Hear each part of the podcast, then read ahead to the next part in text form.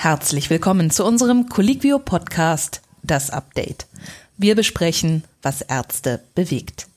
Bei uns geht's in dieser Woche um Arbeitskleidung von Ärzten in Kliniken. Zum einen gibt's da eine neue Studie, die Schutzkleidung im OP untersucht hat und außerdem wollen wir auch darüber reden, was Ärzte tragen, wenn sie nicht operieren.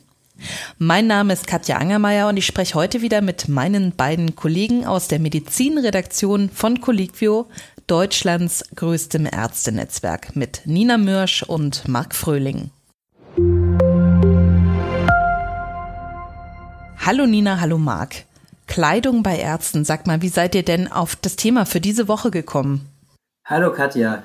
Ja, eine unserer Kolleginnen hat das Thema für den Colliquio Chirurgie Newsletter bearbeitet und wir haben uns dann gedacht, das interessiert sicher auch noch die anderen Ärzte.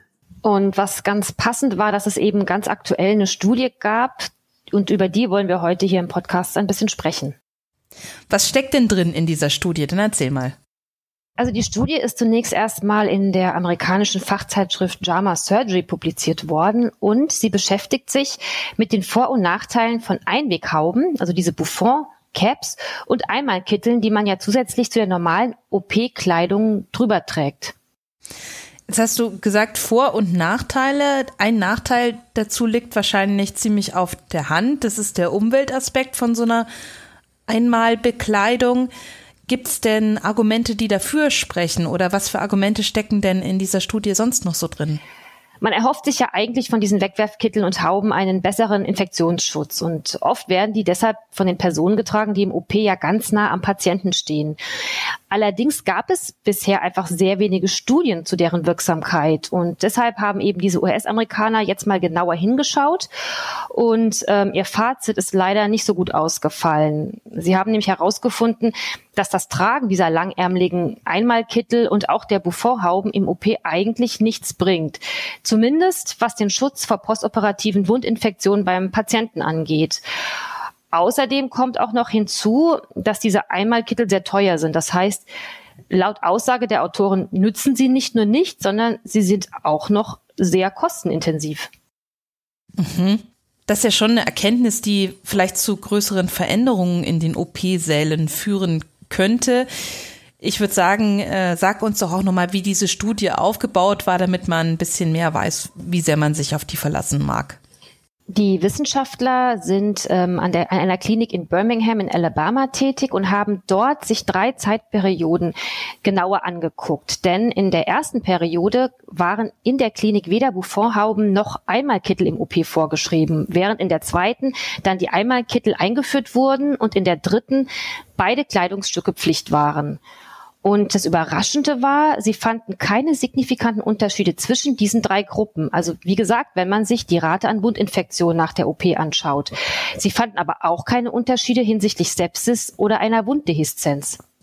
Ihr habt diese Erkenntnisse aus der Studie ja aufbereitet in einem Artikel, der ist auch schon erschienen auf Colliquio und es gab auch schon die ersten Kommentare dazu. Wie haben die Leser reagiert? Ja, da gab es vor allem Hinweise darauf, welche hygienischen Fauxpas immer wieder in den Operationszellen vorkommen. Denn auch die beste Schutzkleidung kann man halt falsch anziehen. Ein Arzt zum Beispiel kritisiert, dass die OP-Schwestern häufig ihre Haare nicht ausreichend mit der Haube bedecken würden. Und außerdem würden diese sehr viel während der OP miteinander reden. Dabei sei ja bekannt, dass Sprechen die Infektionsrate erhöhen kann. Und ein anderer Leser ähm, weist darauf hin, dass aus seiner Sicht das gute und schnelle Operieren und auch die chirurgische Händedesinfektion gerade im Hinblick auf ein gutes Hygienemanagement viel wichtiger ist als die Kleidung. Und auch ein wichtiger Punkt, unnötige Operationen sollten viel mehr vermieden werden. Was außerdem für die Ärzte relevant ist und was jetzt hier in der Studie gar nicht ähm, Thema war, ist ja, dass die Schutzkleidung nicht nur den Patienten, sondern auch den Träger schützen soll. Über dieses Thema kann man also noch viel ausführlicher und tiefer sprechen. Wir beschränken uns jetzt auf diese aktuelle Studie. Die verlinken wir Ihnen übrigens auch gerne nochmal unter diesem Podcast. Allerdings der Hinweis, die ist nicht kostenfrei zugänglich. So, und jetzt verlassen wir den OP und gehen auf Station. Da sieht man ja immer weniger langärmliche Kittel und immer mehr kurzärmliche Kasachs. Wir haben mal nachgefragt, was eigentlich die Colliquio-Ärzte so tragen auf Station. Ja, die Zeit, wo der klassische Kittel Standard war, scheint zu Ende zu gehen. Ich habe zum Beispiel erst diese Woche mit einer Assistenzärztin gesprochen, die meinte, dass ihr der Kittel viel zu unpraktisch gewesen ist. Aber ich kenne auch andere Geschichten, in denen sicher viel Realität drinsteckt. Das sind dann Ärzte, die brauchen die Taschen für den Traubenzucker und den Schlüssel. Die Umfrageergebnisse sehen jedenfalls aktuell so aus. Mehr als ein Drittel findet den klassischen Langarmkittel sowieso unpraktisch. Jeder Vierte will aus hygienischen Gründen keinen Arztkittel tragen. Aber für die anderen 40 Prozent ist der Kittel einfach ein unersetzbares Statussymbol und auch Erkennungsmerkmal. Aber ist es denn wirklich so, dass es noch so ein Statussymbol ist und so ein Erkennungsmerkmal? Ist es für die Patienten immer noch so, dass ein Arzt nur so aussehen kann? Ja, da ist schon noch ein bisschen was dran. Eine Zürcher Studie zum Beispiel zeigt, dass Patienten häufig unbewusst auf das Erscheinungsbild von Ärzten reagieren. Besonders ältere Patienten vertrauen Ärzten im klassischen Kittel ein bisschen mehr als Ärzten, die nicht ganz die klassische Arztoptik bedienen. Und hier geht's neben dem Schnitt auch vor allem um die Farbe. Weißes Oberteil, weißer Kittel. So stellen sich viele Patienten den klassischen Arzt bzw. die klassische Ärztin halt immer noch vor. Ja, und ähm, da wir jetzt so viele Studien aus anderen Ländern haben, würde uns jetzt in der Redaktion mal wahnsinnig interessieren, was so die Standards hier in Deutschland in den Kliniken sind. Und deshalb würden wir gerne die Hörer fragen, was tragen Sie in der Klinik und warum?